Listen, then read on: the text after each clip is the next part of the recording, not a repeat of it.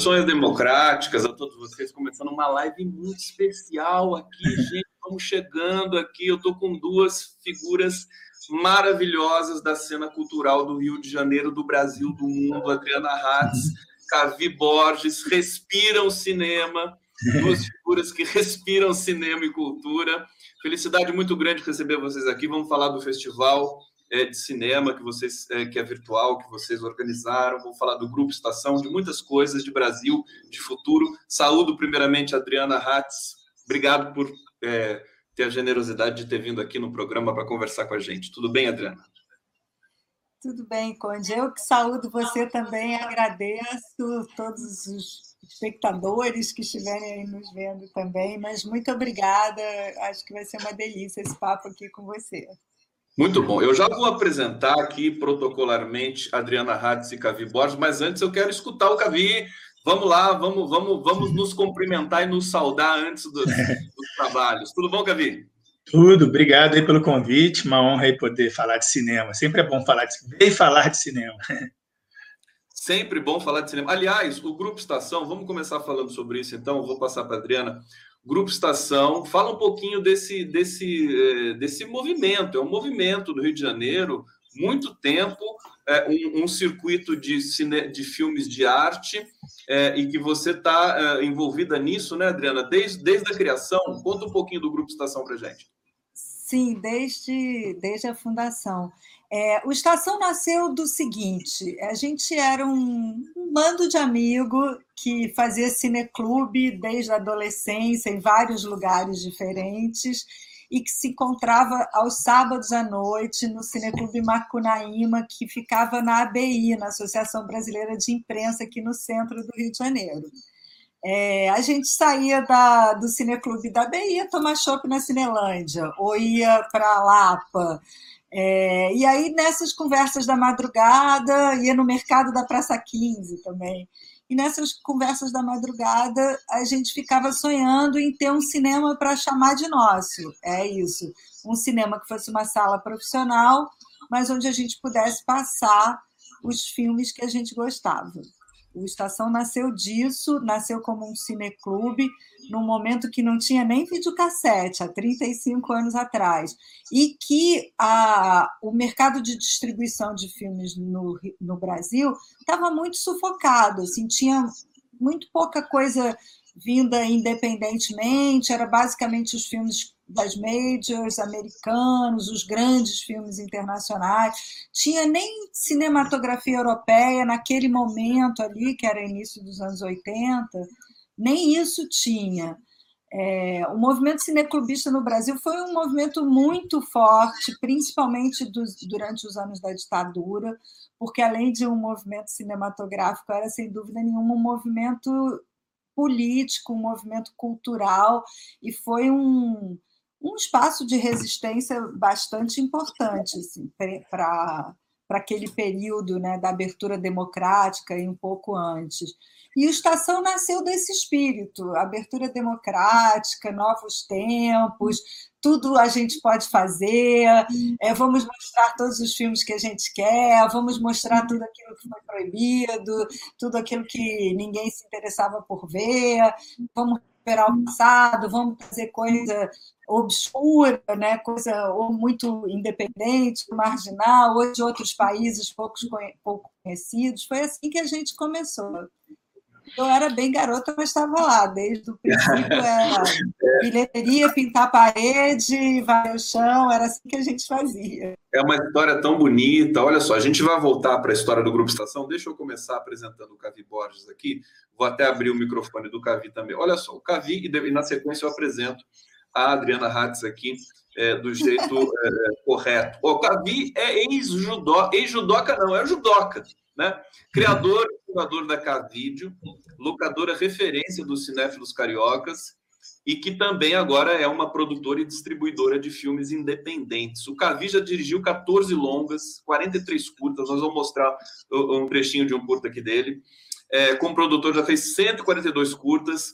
Enfim, o Cavi pegou Covid, foi internado, foi entubado e está inteiro de volta aqui para conversar com a gente. Cavi, é, é, fala um pouquinho desse, dessa, dessa, desse teu link com Estação e, e da Cavi, da, da Cavídeos, evidentemente, para a gente conhecer um pouco melhor.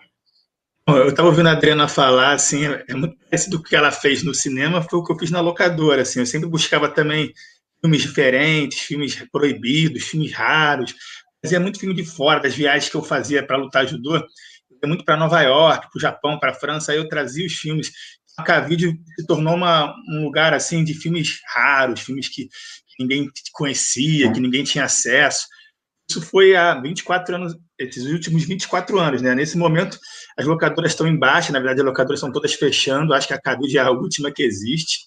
Mas eu tive a sorte de reinventar a Cabide, hoje ela não é só uma locadora, ela é uma produtora e uma distribuidora. Lá atrás, a locadora sustentava a produtora, agora inverteu um pouco. A locadora virou meio um ponto de encontro dos cinéfilos. E aí o Estação sempre foi minha referência, né? era onde eu ia ver os filmes. Inclusive, a estação tinha locadora também. Eu ia lá espionar, ver os filmes que eles tinham para comprar também. lá no início, eu divulgava a minha locadora nos festivais do Estação, eu ficava feliz nas filas. Foi um lugar que eu conheci o cinema de arte, né? Como eu falei para você, eu era o judoca, eu não entendia nada de cinema. E foi na locadora que os clientes iam falando dos filmes e eu ia pesquisando.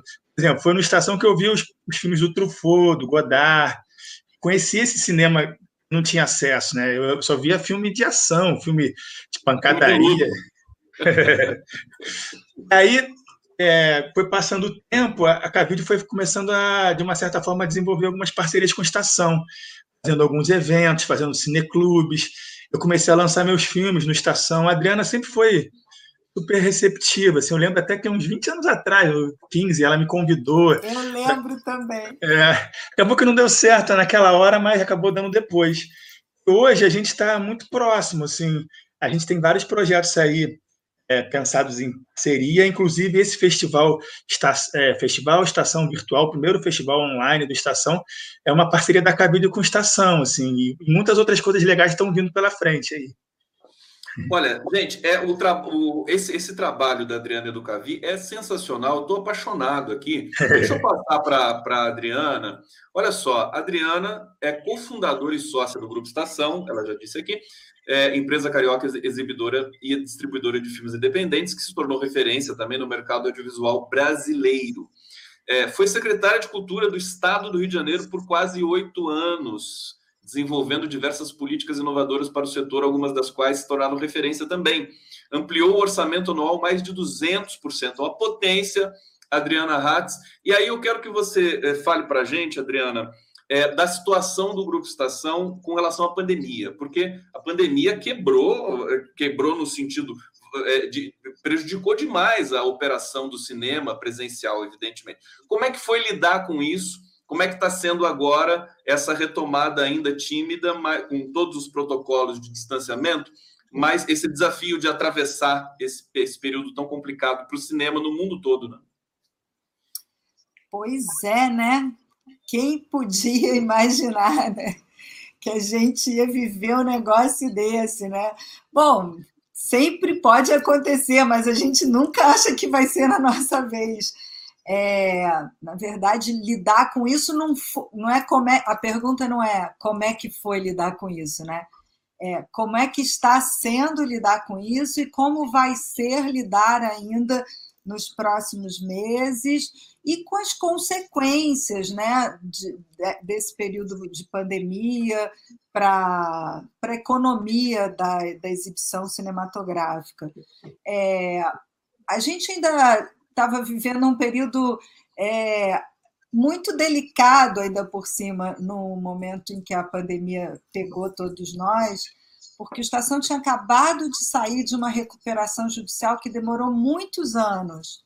É, em outubro de 2019, a gente tinha pago todas as dívidas da recuperação judicial e finalmente é, foi suspensa, terminou o processo em março de 2020, a gente fechou por fechou de março até outubro direto, depois abriu por um, mais um mês e meio, eu resolvi fechar de novo em dezembro porque nós vimos que o público tinha voltado a cair, porque a pandemia estava de novo aumentando.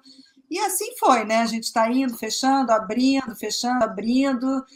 É, é uma longa história para contar sobre o que a gente fez. A gente fez financiamento coletivo, tivemos a sorte do nosso patrocinador adiantar uh, o patrocínio anual, tanto do ano passado quanto desse ano, para a gente sobreviver. É, tem sido Agora, duro, desculpa, mas... vou, vou, vou trazer mais uma questão para a Adriana, que é o seguinte: antes da pandemia, também teve um outro, uma outra catástrofe que foi a política cultural é, estabelecida pelo, por, por os governos, inclusive anteriores ao próprio governo. Você quer falar sobre isso também? Que já, já foi difícil também, né? Eu vi que vocês perderam, Posso por exemplo. Posso falar, não, porque foi assim. É, é, desculpa, eu até te cortei, mas é que esse assunto é muito mobilizador. É, foi assim, né? É, o Brasil estava vivendo uma enorme crise econômica desde lá, 2014, eu acho, né? 2015 por aí foi quando começou a coisa ficar feia, né? Anos de, de, de problemas mesmo, né? Já era super difícil a economia ratiana, era super difícil já manter as coisas. A gente, nesse processo, com o governo Collor, se estabelece, claro, Collor, eu chamei de Collor, olha só que coisa engraçada, hein? É, foi um outro momento de crise muito grande, né, em que acabou a Embra Filmes. Eu não sei se vocês sequer lembram disso, mas o Collor acabou numa canetada com a Embrafilme.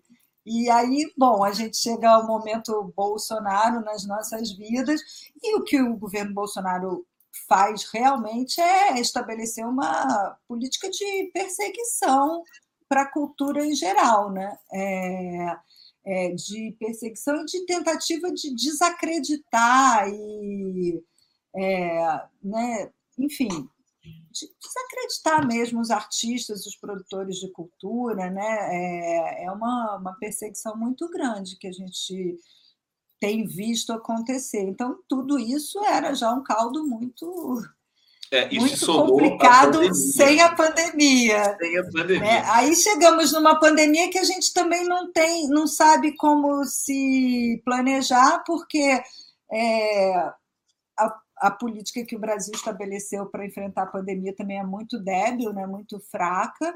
É, mesmo os auxílios econômicos que foram oferecidos, eles de repente terminam, né? como, por exemplo, aquele auxílio a pagamento da folha de pagamento né? do governo. Chegou em dezembro, acabou.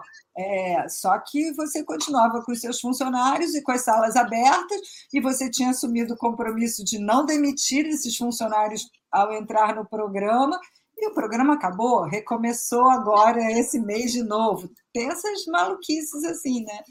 É, enfim, não é fácil para ninguém, tem gente. Não é fácil, e, e, eu, eu percebi uma força no Grupo Estação, quer dizer, na, da sua obstinação de manter o, é, é ativo né, esse circuito de cinema. Cavi, como é que foi para você essa, essa é, essa catástrofe brasileira, não tem uma palavra melhor, quer dizer, de tempos para cá, muito discurso de ódio e ascensão de, um, de, um, de uma figura absolutamente execrável é, no comando do país, a, a, abalou também as suas, a sua operação como, como agitador cultural do Rio de Janeiro? Então, na verdade, eu me sustento é fazendo filmes, né? Não é, não é tanto com a locadora e não tanto com esses eventos culturais. Isso aí meio que é uma vitrine para mim mas eu ganho dinheiro mesmo é fazendo filme, vendendo os filmes. E, a, e o, um dos problemas que a gente está vivendo além da pandemia também é a Ancine, né? A Ancine está parada há quase dois anos. A Ancine é o órgão do governo onde vem o dinheiro do cinema, né? Hoje em dia a gente não tem mais Petrobras, não tem mais BNDES. O do cinema vem quase todo do fundo setorial, que é um fundo que, da Ancine. O Bolsonaro também conseguiu é, parar a Ancine. Então, assim, a gente não está conseguindo financiamento, gente não está conseguindo dinheiro para fazer filme. Os filmes que vocês estão vendo hoje são filmes que foram ganharam dinheiro há dois, três anos atrás, né? porque os processos do cinema demoram um tempo. Mas, assim, os próximos anos a gente vai ter muito menos filmes feitos, né? E você vê muitas produtoras aí de amigos fechando, pessoas que tinham uma estrutura grande reduzindo essa estrutura, indo trabalhar em casa, é, saindo do, dos, da produtora. Uma certa forma, eu sou eu, eu, eu tenho um processo de produção mais independente, assim, mais é, diferenciado, assim, não dependo tanto do governo. De uma certa forma, eu consigo ir fazendo meus filmes. Mas pensando é, no mercado do cinema, tudo parado, assim, é, tá triste, assim, sabe? E aí eu vejo, por exemplo, ano passado eu fiz uma campanha de para dar cesta básicas para a galera do cinema, a galera mais pobre, né, o pessoal técnico. Vê que o pessoal que tá, ganha por diária, né? Eles precisam fazendo filmes para eletricista, maquinista, é, e essas pessoas estão desesperadas, assim, sem ter como ganhar dinheiro, tem, tem como é, trabalhar, entendeu? Então tá uma situação muito difícil, assim. Eu acho que a cultura, de uma certa forma, está tá muito é, prejudicada, o cinema muito, muito, muito abalado também, produções, o, tudo assim. Tem algumas possibilidades, por exemplo, a Netflix, que vem dinheiro de fora, esses streams, são um caminho novo. Mas o forte, só para você ter noção, 4 mil projetos parados já foram aprovados, parados na Ancine, que não receberam dinheiro ainda. Ganharam e não receberam dinheiro. Eu tenho um, por exemplo, que eu ganhei e não recebi. É muito difícil, assim, você tem que se reinventar, você tem que pensar o outro, dinheiro de outra. Por exemplo, eu estou dando cursos online, é, a gente fica se virando, conseguir pagar as contas e torcer para isso passar logo, né? Passar logo esses dois anos e a coisa tentar mudar, né? É complicado. Vamos lá, vamos falar um pouquinho do festival virtual e depois a gente volta. Eu quero falar do, do, da entrada da NET no, no, como patrocinador do Grupo Estação, para a Adriana contar um pouquinho essa história para a gente. Mas vamos falar do festival, o festival virtual. Vou colocar até na tela aqui o endereço para vocês acessarem é, a mostra. É, é, é, é um, na verdade, é Festival Virtual Estação. Adriana, fala para a gente, enquanto você estiver falando, eu vou colocar na tela aqui é, o, a, a, imagem do site e o cardápio lá de tantos filmes que, que tem para serem exibidos. É, então, o festival é Festival Estação Virtual 35 anos de cinema brasileiro. É, o que a gente quer com isso, e naturalmente, assim que a gente soube que tinha sido aprovado na lei Aldir Blanc, a primeira pessoa que eu pensei em fazer esse projeto junto foi com o Cavi, porque eu sabia que ele ia trazer uma dinâmica, uma energia e também uma visão para o festival que iam ser muito enriquecedoras, como de fato está acontecendo. Fora que eu espero que esse seja só o primeiro dos nossos projetos digitais daqui para frente. É, o festival, na verdade, é uma reverência que o Estação está fazendo ao cinema brasileiro e à cultura brasileira também.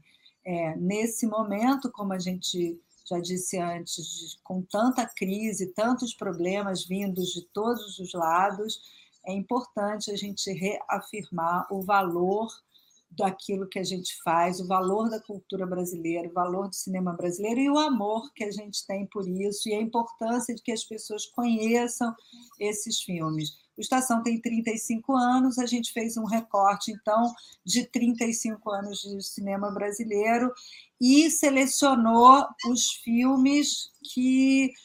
É, eu acho que 100% deles passou no Estação. Se um ou outro não passou, não tem a menor importância, porque era um filme no espírito Estação. Muitos desses filmes foram marcantes na nossa trajetória, é, do ponto de vista do impacto e do público, mas no conjunto é, o cinema brasileiro sempre foi uma espécie de âncora do, do projeto Estação de exibição. Né? A gente exibia filme de todo canto, mas a gente era uma casa para o cinema brasileiro e quer continuar sendo assim. É isso. E, e, e, a seleção fala de fala alguns filmes que estão nessa nessa seleção ah! pública que acompanha. Assim, rapidamente. Como o Cavi disse mais cedo, são 220 filmes, um número que me surpreende a cada semana, porque eu tinha parado nos, quando estava 190, mais ou menos, assim, agora já são 220.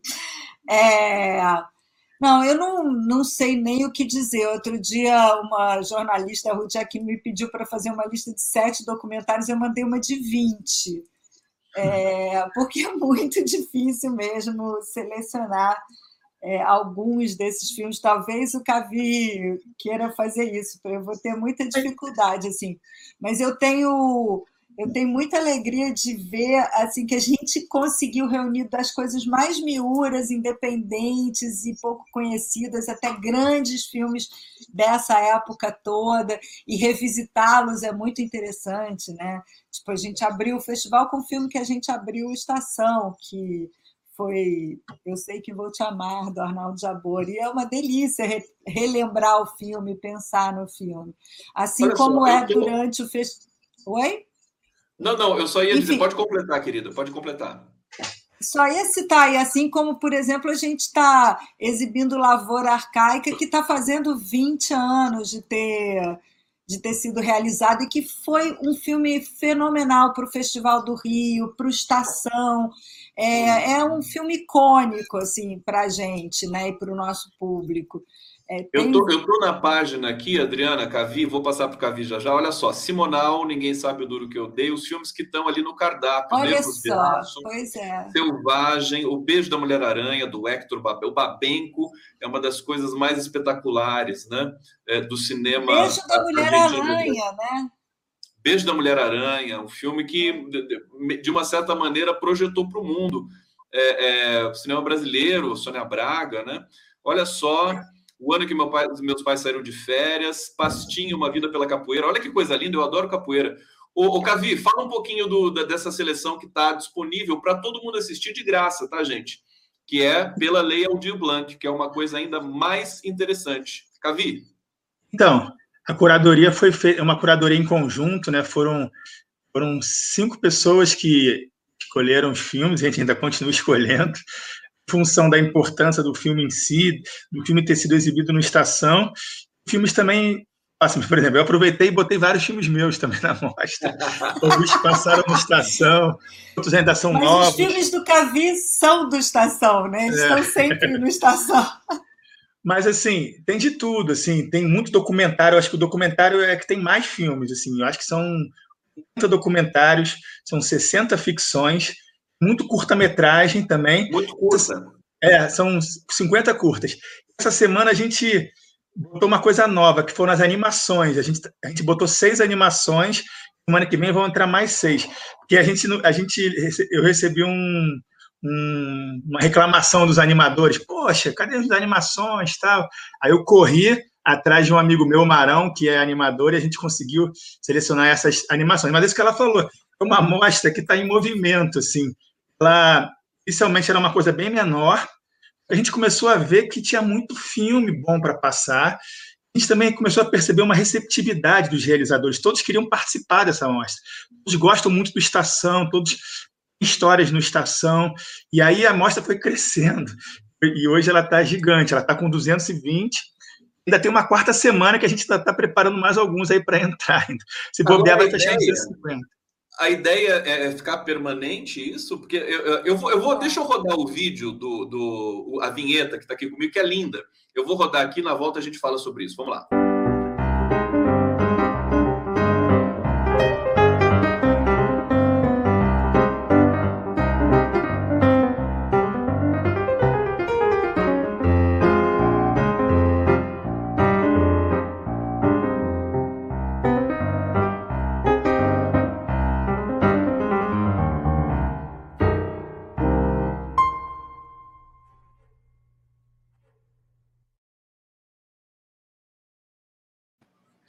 Vinheta. Que piano é esse? A Adriana Hatz que está tocando piano? piano lindo aí.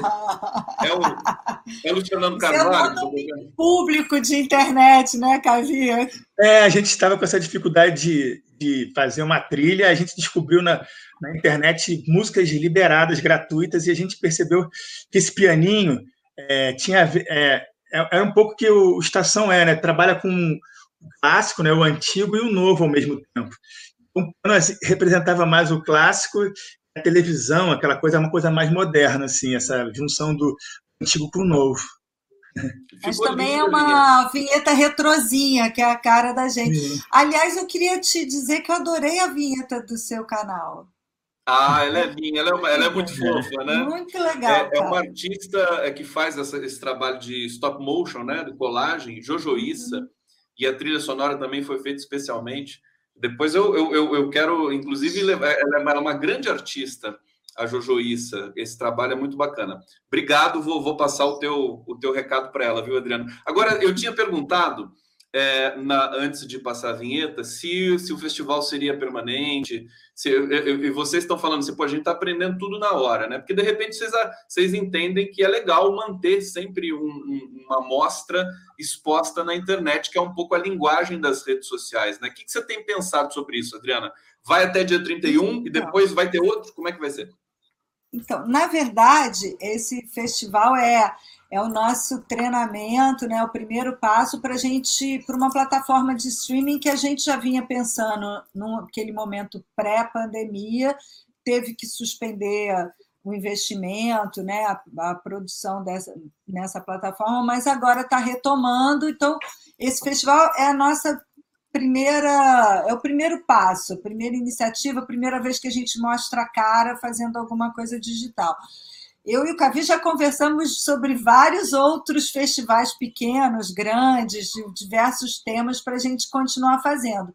Mas, fora isso, a gente também vai, daqui a pouco, lançar a plataforma Estação Virtual com filmes permanentemente.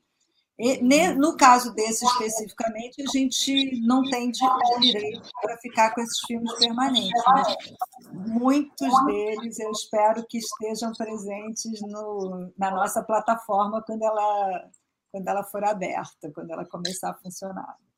Isso é uma excelente notícia, eu estou aqui aplaudindo. O, o Cavi e, e Adriana na sequência, fala um pouco dessa coisa da linguagem do cinema agora, das plataformas, do suporte, quer dizer, é, a pandemia mexeu, a gente já vinha numa, numa sequência tecnológica que já tinha mexido com a indústria é, da, da exibição em função das questões do, do, do streaming. Agora a pandemia deu uma acelerada nisso. É, como é que você vê o futuro próximo aí da, do, do, cinema? Quer dizer, sabe, sabe o que, que me pareceu? Que é, é, não, não existe parâmetro para a presença realmente física na contemplação da arte cinematográfica. Acho que ficou claro isso com a pandemia. Todo mundo gosta socialmente de estar presente numa sala de cinema. Mas é, o que vocês têm pensado a respeito dessa mudança tecnológica nesse momento no Brasil e no mundo? Posso falar, começar? Então, eu acho que a pandemia acelerou tudo, né? Vai demorar uns cinco anos, tudo em um ano, assim, tipo, a velocidade dessa mudança, que na verdade é uma mudança de hábito, né? É, as pessoas deixam de ir na locadora, as pessoas mudam, é, é uma mudança de hábito, né? Eu acho que essa mudança de hábito de também estar em casa, de ver filme em casa, é, acontecendo em função da pandemia. Tomara que isso verta quando, quando, quando abrir, quando acabar a pandemia. Mas eu acho, assim, eu não sei, eu não sei se a Adriana tem a mesma opinião que a minha, mas eu acho que o cinema, ele sempre vai, vai existir e vai estar sempre, e vão ter sempre pessoas querendo ir ao cinema. Mas talvez, para continuar sendo um negócio que gere dinheiro e que funcione, se autossustenta, talvez tenha que ser repensado, né, o cinema, assim, tem, eu fico vendo muito, assim, no, evento, né, em vez da, a, da pessoa sair de casa, assim, talvez só passar o filme só ter o filme lá passando seja pouco. Convencer a pessoa de sair de casa, pegar um carro, sair, tal, gastar dinheiro. Talvez tenha que pensar coisas complementares para atrair mais o público, assim, né? Virar um evento mesmo. O cara tá indo lá só para ver o filme, ele tá indo lá para ver o filme, para encontrar pessoas, para ouvir um debate, depois ir para uma festa. Não sei. Eu acho que esse formato evento eu acho que é, é, uma, é um caminho interessante assim para atrair as pessoas para sair de casa. Mas a gente está vivendo um momento de mudanças muito rápidas. Assim, eu não sei, quem sabe dizer como vai ser, o que vai ser. Eu acho que a gente está vivenciando isso dia a dia. Cabe a gente, a Adriana como uma exibidora e eu como um produtor, distribuidor, tentar entender e, e criar nossas estratégias, né? Assim, para a gente conseguir seguir.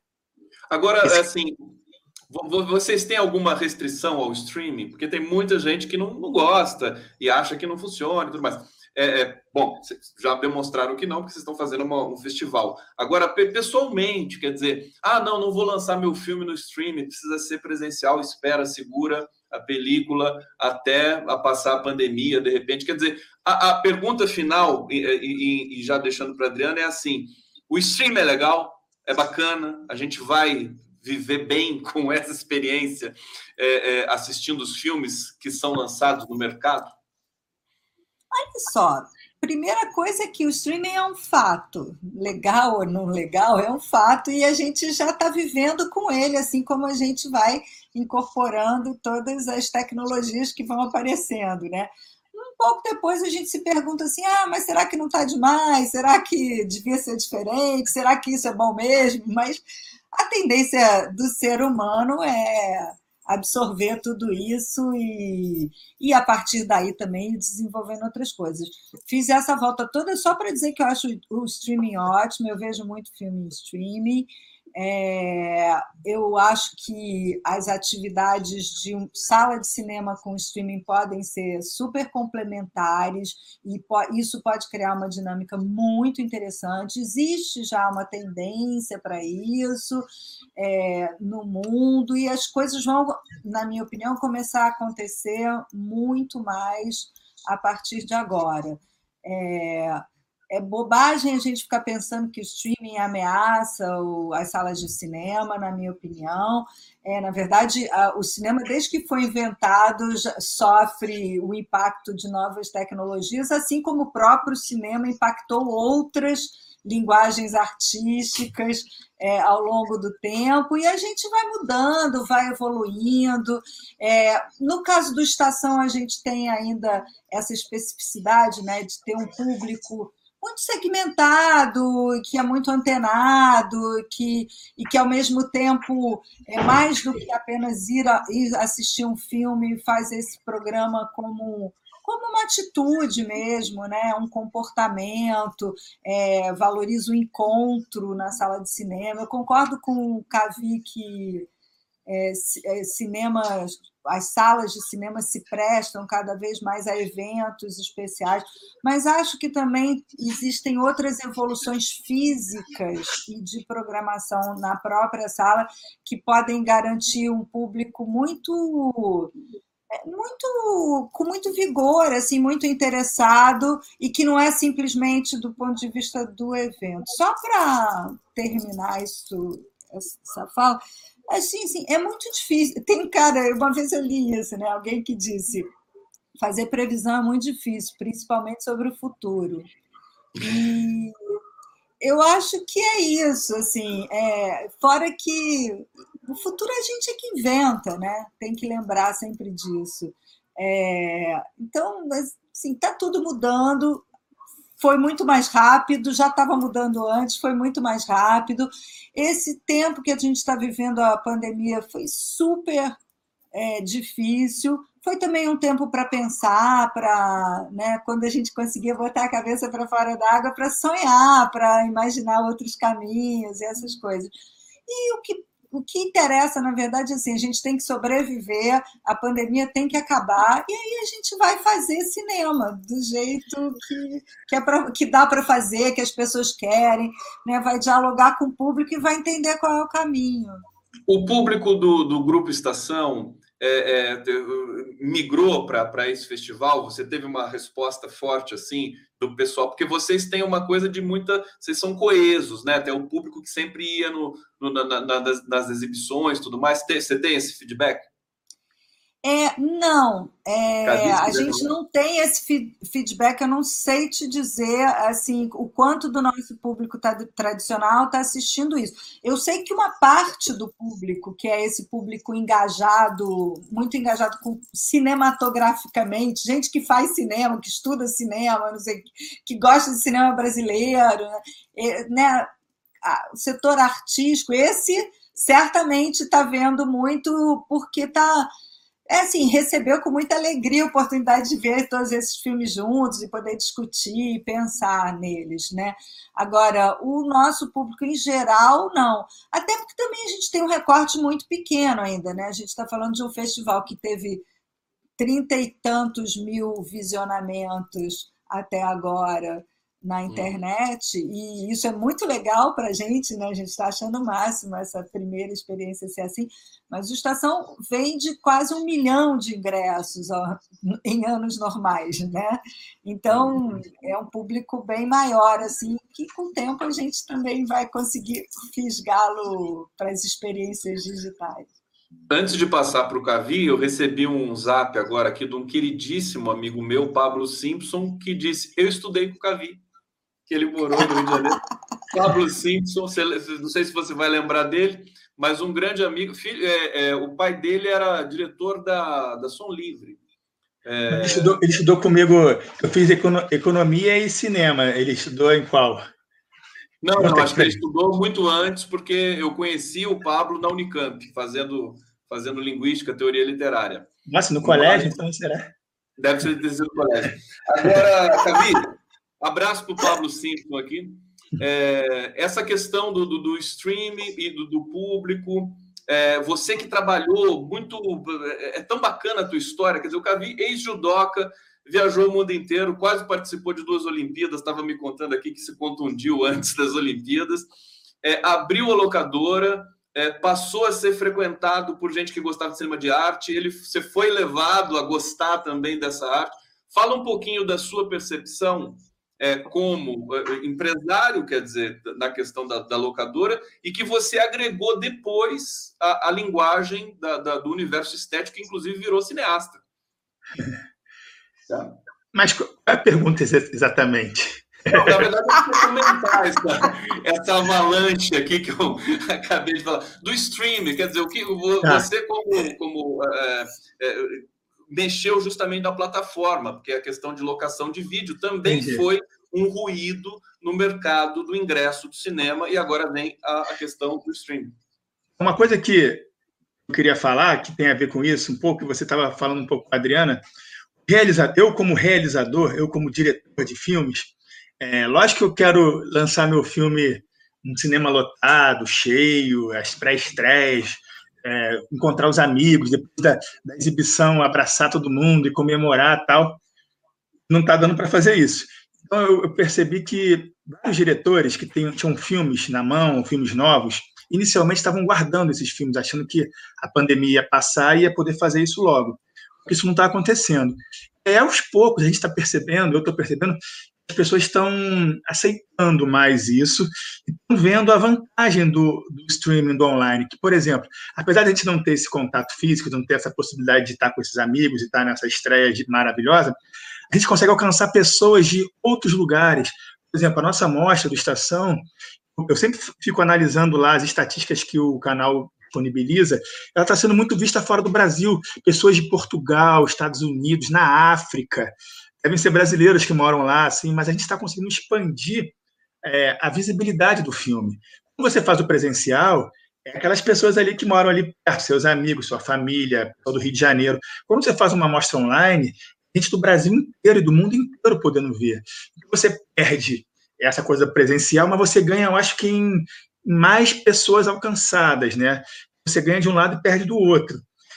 Assim, e as pessoas estão aos poucos vendo vantagem nisso, aceitando e liberando os filmes e lançando os filmes, né? Tem algumas pessoas mais radicais que realmente estão segurando, outras que estão aceitando melhor isso e estão liberando o filme.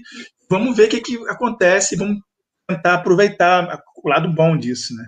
E tem opções que são queria... realmente Fala, fala, Não, só queria fazer uma observação, que eu concordo com tudo, mas a primeira vez de passar o filme é muito melhor na sala de cinema. Depois a ah, gente bota é. no streaming, mas a primeira vez, inclusive porque é um comportamento, é, é uma coisa, é um negócio social. Assim, é diferente ver um filme com um monte de gente que está ali concentrada e se preparou para ir ali ver aquilo do que você ver um filme em casa. É outra experiência. As duas são boas, as duas são importantes, mas a primeira vez tem que ser no cinema.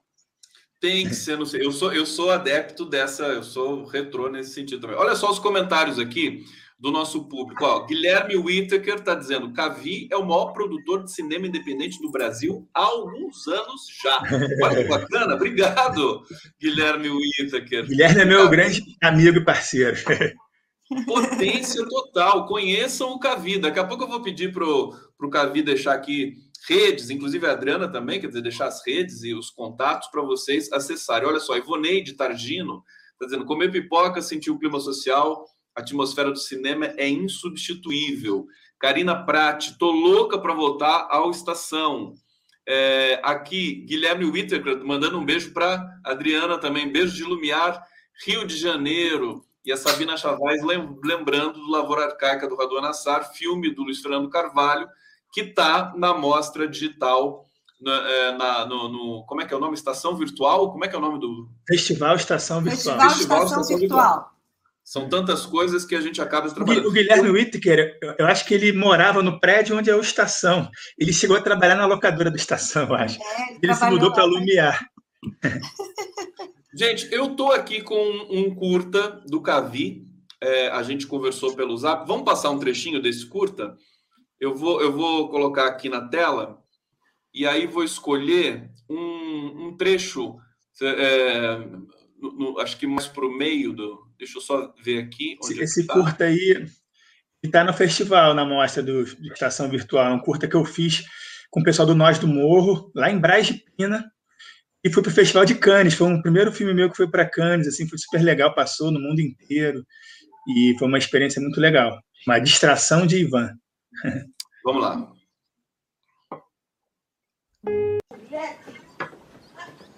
Vocês me pagam! Ah, meu Deus, as minhas plantinhas. Ai, mas que maldade que fizeram com elas. Tá vendo o que seus amigos fizeram? Ai, meu Deus. Todo domingo é a mesma coisa. Que droga. Por que, que eles não vão jogar bola em outro lugar? Mas, vó, eles moram aí. É, mas se joga bola no campo de futebol.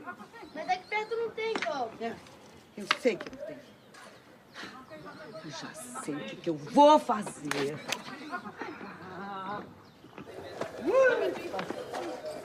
Cuidado, hein? Marca ele, marca ele, marca ele, marca ele. Deixa, passa, passa. Aqui, aqui, aqui. Deixa, vai, passa aí. Porra, vocês estão foda. Olha, vazio!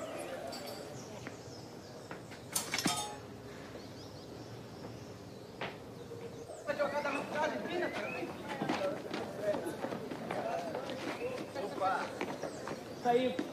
Boa, Cantinho.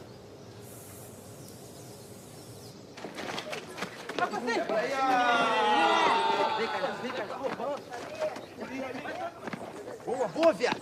Gol! Ah, 3x2, viramos! Ah, viramos, pô, seus comédias. Só um trechinho aqui do filme, vou continuar deixando aqui. Cavi, fala um pouquinho desse curta pra gente. A distração de Ivan. Esse filme é, foi o primeiro filme que eu consegui um financiamento. Eu ganhei o prêmio da edital Petrobras Cultural. O primeiro filme que eu fiz com dinheiro mesmo, assim, com estrutura. Foi uma parceria com Nós do Morro. O roteiro é baseado na vida do Gustavo Melo, que é um garoto, é um parceiro meu lá do Nós do Morro, que ele viveu em Brás de Pina. E fala um pouco da infância dele, nos anos 80, é, na rua dele lá, essa, essa passagem da infância para adolescente essência e essa coisa de aceitação pelo grupo, né? A, a, a, ele morava com a avó e a, bola sempre caía no, na casa da avó e a avó queria furar a bola. ele tinha que proteger a bola, se ele, se ele não devolvesse a bola, o pessoal não ia aceitar ele ali, tá ali junto, ele queria estar junto com o pessoal. Fala um pouco desse ponto de vista dessa criança aí no bairro de Brasília, um lugar que é muito conhecido na mídia é, morte, tráfico. A gente quis mostrar um lado mais poético, assim, um lado, um ponto de vista infanto-juvenil desse lugar. E, e, fala desse garoto, que é o próprio Gustavo. É, é, a gente filmou, inclusive, na casa da avó dele de verdade, assim. É autobiográfico. E foi muito legal trabalhar com criança, adolescente. Vários atores ali ficaram famosos, né? Você vê o, o Negueba, né? O, fez agora esse Sabiá da novela. Tem o, o Luciano Vidigal, que virou diretor de cinema. Tem o é, Marcelo Mello, que fez fazendo esse arcanjo renegado. São vários atores que estavam ali meio começando, que toparam fazer o filme, agora estão brilhando e nas que telas. que é esse, esse curta, Cavi? De 2010. 2010. Adriana, é. como é que é o Cavi diretor? Você que, você que conhece ele tão bem como é, é curador, né? Como é que é o Cavi é. diretor? o Cavi tem um, é, uma característica como realizador, né? Porque não é só diretor, ele é diretor e produtor. Ele é produtor, produtor. de uma centena de filmes e dirige um monte de filmes. É, e a coisa que a gente mais admira nele, em todos os projetos que ele faz, é essa enorme, gigantesca capacidade de realizar, de fazer as coisas frutificarem com poucos recursos, é, de atuar em, de diversas formas para poder para poder realizar, botar de pé os projetos dele. É, fora que eu acho que é, ele, como, como criador, é, ele tem esse talento, que é o mesmo talento de produtor, assim, talento de fazer as coisas acontecerem lindamente, de um jeito né, muito próprio, de falar de certas coisas. E os filmes são sempre super inovadores, surpreendentes, bacanas, engajados, é, esquisitos. É, sabe, é, é, é, é, muito legal, assim, porque você vai descobrindo as sementes do que virá, né? Quando você vê esse tipo de filme, assim, né? São realizadores muito inovadores, assim, ali estão certamente as sementes do que será o próximo cinema, né? Nas próximas uhum. décadas, nos próximos anos, assim. Eu super admiro o Cavi, assim, uhum. acho ele o máximo como é. isso, Aliás, como a gente criador, como produtor. A gente percebe pelas redes aqui que ele é muito reconhecido também. Você tem ideia do, do, do quantidade de filmes que você já realizou, Cavi, como produtor e diretor? Juntando assim, curtas, longas, clipes, videoarte, videodance, websérie, série, mais 300. Mais de 300, é muita coisa. Em 15 é, anos, eu, né? Esses, esses é, meses atrás, acho que faz uns dois meses, eu entrevistei o Silvio Tendler. E o Tendler, ele está empolgado com a, a nova possibilidade que, de, de, que um computador, né, é, um celular, é capaz de propiciar ao realizador. E, e também da distribuição via stream. Ele está super empolgado. É, eu acho que esse que é o, acho que é o, o, o germen, digamos assim, de uma nova etapa que a gente está prestes a passar. Também conversei com Maia Darim, que dirigiu A Febre, que é espetacular, é impressionante o filme da, da Maia Darim. E, e ela, é, eu perguntei meio incrédulo assim, o que está acontecendo com o cinema brasileiro que está produzindo tanta coisa boa ultimamente? E ela me disse que é a, a colheita, né? Foi semeado isso há, há uns 10 anos atrás, com políticas é, é, fortes para a cultura, para o cinema, e, paradoxalmente, no meio de um governo absolutamente catastrófico, os frutos foram colhidos. Vocês concordam com essa visão, começando pela Adriana? Sim, com certeza. É, cinema, os projetos cinematográficos são projetos de ciclos longos, né? Então, esses filmes foram financiados e depois realizados ao longo dos últimos anos, e certamente é, o, não, são, não são só esses de agora, mas os dos últimos anos, né, são resultado da política para o audiovisual que se desenvolveu no país nesse, desde a fundação da Ancine. Né? Já vinha adiante, naturalmente, a luta é permanente no cinema brasileiro, é militância, e às vezes as coisas são destruídas, mas vai-se lá e se reconstrói tudo outra vez é, a, mas a Ancine ter, ter sido criada foi um marco muito importante junto com o Fundo Setorial do Audiovisual. Foram é, isso, e como política de Estado, né? uma agência, um fundo, é, isso é muito importante. É, e os resultados são esses mesmos, do que foi plantado há anos atrás. O Brasil era para ter o cinema mais poderoso do mundo, quer dizer, já tem a música, que é uma coisa impressionando o mundo todo. É, é, o, o que, que você acha que interrompeu um pouco essa vocação natural que o Brasil tem para produzir cinema? Porque, vou repetir aqui, o cinema brasileiro é impressionante. Essa nova safra, Kleber Mendonça Filho, é, tem, tem o Felipe Galvão, que está radicado em Paris, que é um cineasta brasileiro também. tem a Carol Benjamin, enfim, muita gente ousada que está trabalhando. Os filmes que foram feitos sobre o golpe, a Guta, né? Maria Augusta, Maria Augusta é, Matos, é isso? Ramos, Ramos. Ramos desculpa. É, é, e também o filme da Petra Costa, que foi indicado ao Oscar e tudo mais. O que, que você acha, Cavi? Essa vocação brasileira? Então, o Brasil é um, é um território muito grande, né? Eu acho que dentro do Brasil a gente tem vários tipos de cinema, né? E eu acho que quando a Ancine chega, sei lá, 15 anos atrás, 10 anos atrás, ela possibilita que outros cinemas surjam com força e com urgência. Você vê agora, antes de acontecer essa crise, a gente via cinema feito na Amazonas, a gente não via antes, a gente vê filmes lá do Nordeste, assim, fora o eixo lá principal do Pernambuco, Ceará, mas de outros países.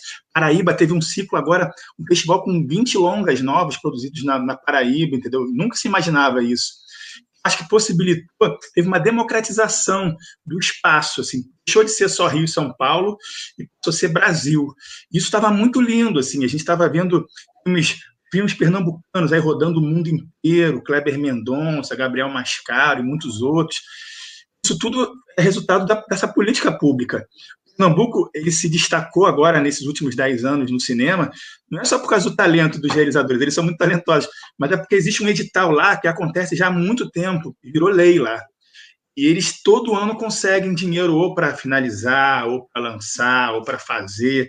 Essa constância, essa segurança que o diretor tem, de todo ano saber que vai ter uma grana para fazer um próximo projeto, para pagar as contas, inclusive, isso fortalece a criatividade, fortalece a segurança do cara poder gastar mais tempo pensando na obra, fazendo, realizando.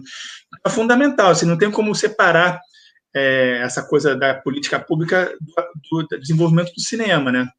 A gente não, a gente não, não tiver mais isso, com certeza isso, isso vai, vai, diminuir também, né? A gente estava num ciclo muito grande, assim, a gente estava voltando a ser reconhecido internacionalmente, o cinema novo lá atrás, né? O Brasil bombava fora do Brasil. A gente ficou um tempo meio sumido.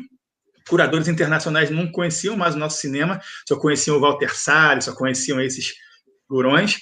Agora, assim, o festival que tinha, Berlim, 10 filmes brasileiros, Cannes, três filmes brasileiros, Roterdã, vários filmes brasileiros. A gente estava começando a voltar, e não só conquistar o Brasil, mas o mundo.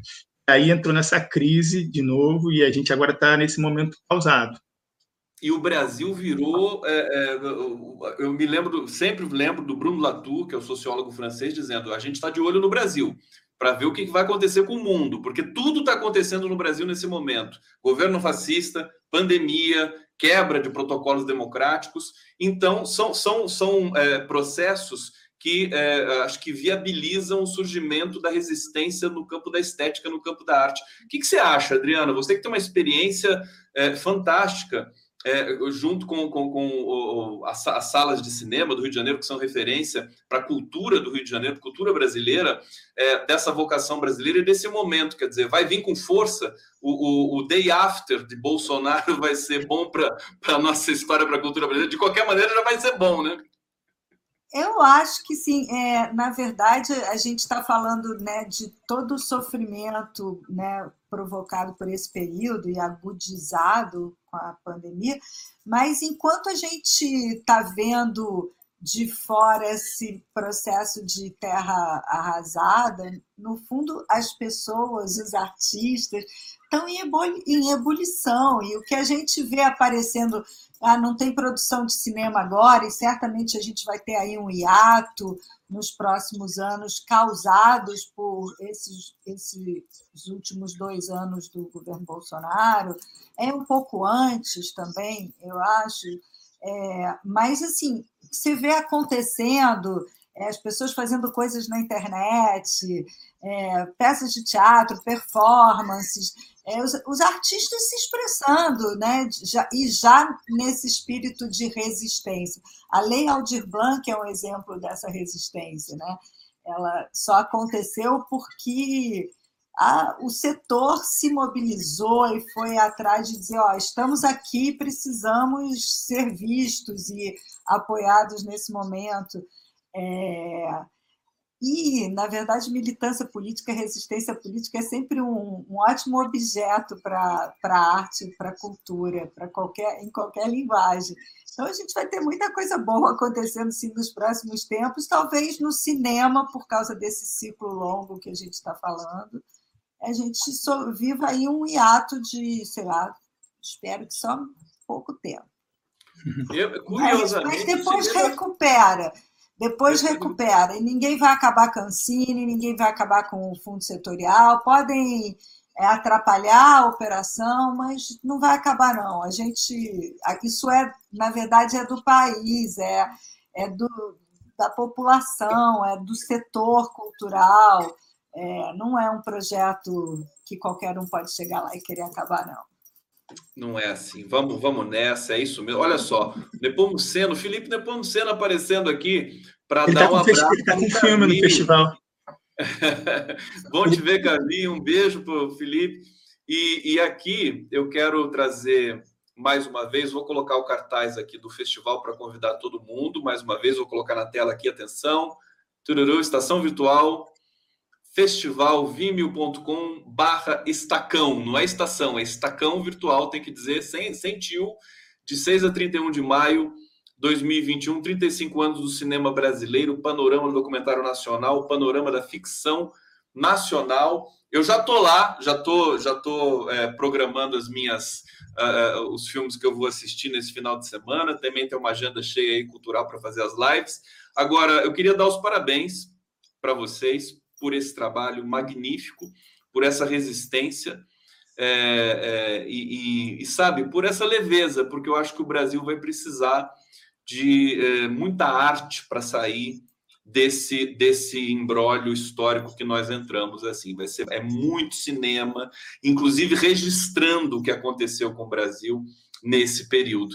Eu acho que a gente vai ter uma safra muito forte e, e, e, vocês são, digamos, a inspiração para esse processo, para esse momento que a gente está vivendo. Eu passo para o Cavi se despedir, da fazer aí seus, seu, o convite final, inclusive, Cavi, para o seu canal no YouTube, Instagram, para o pessoal conhecer teu trabalho, dá o um recado aí, porque eu quero que todo mundo conheça o seu trabalho, o trabalho da Adriana. Então, é, que você, só complementando o que você falou, eu acho que o cinema e a arte é o reflexo do país, né? Com certeza vão vir filmes aí que vão refletir o que a gente está vivendo, assim.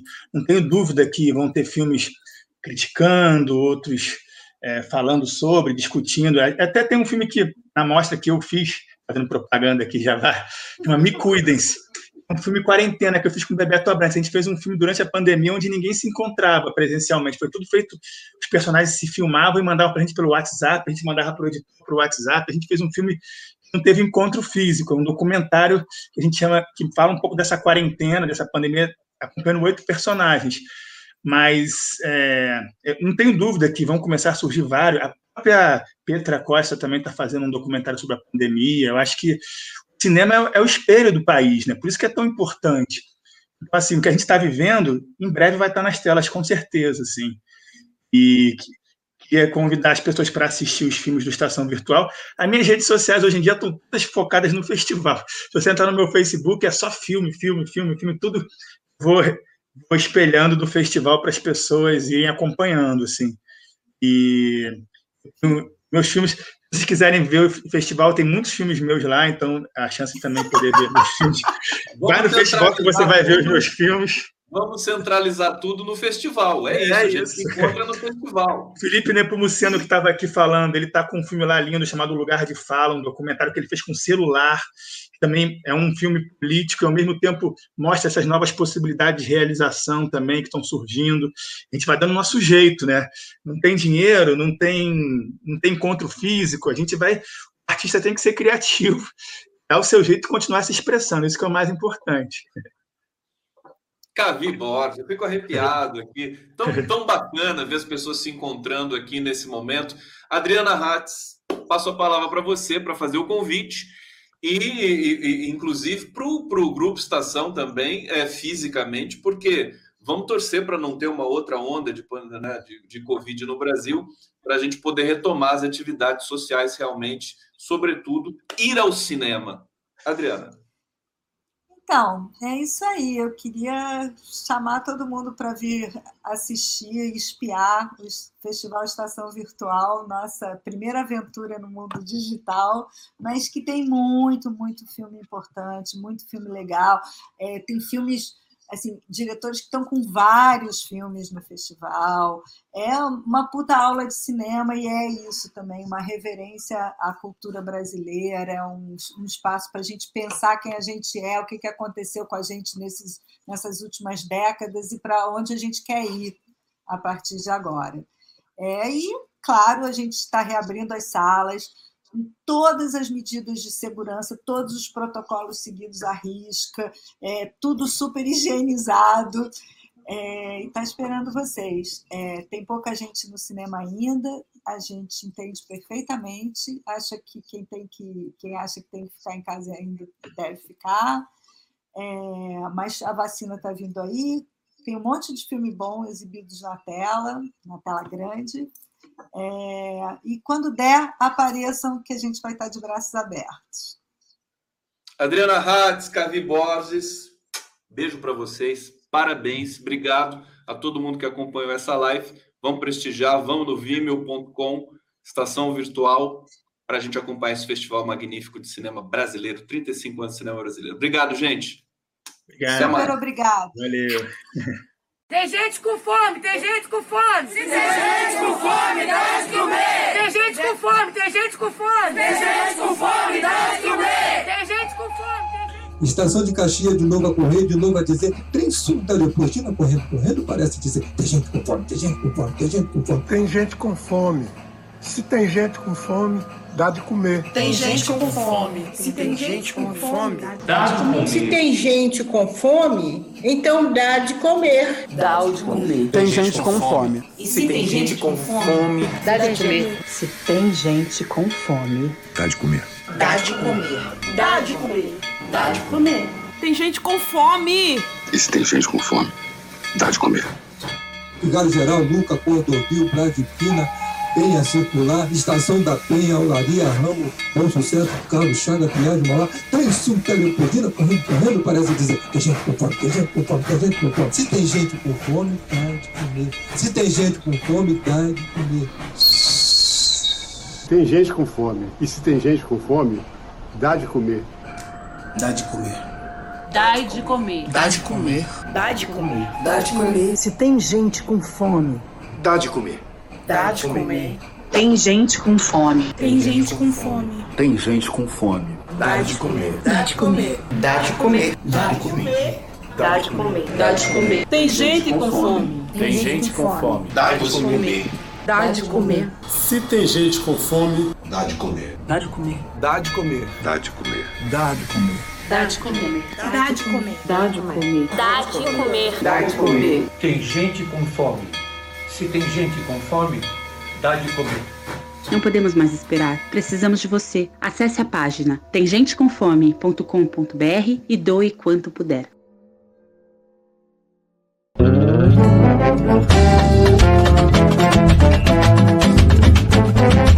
Música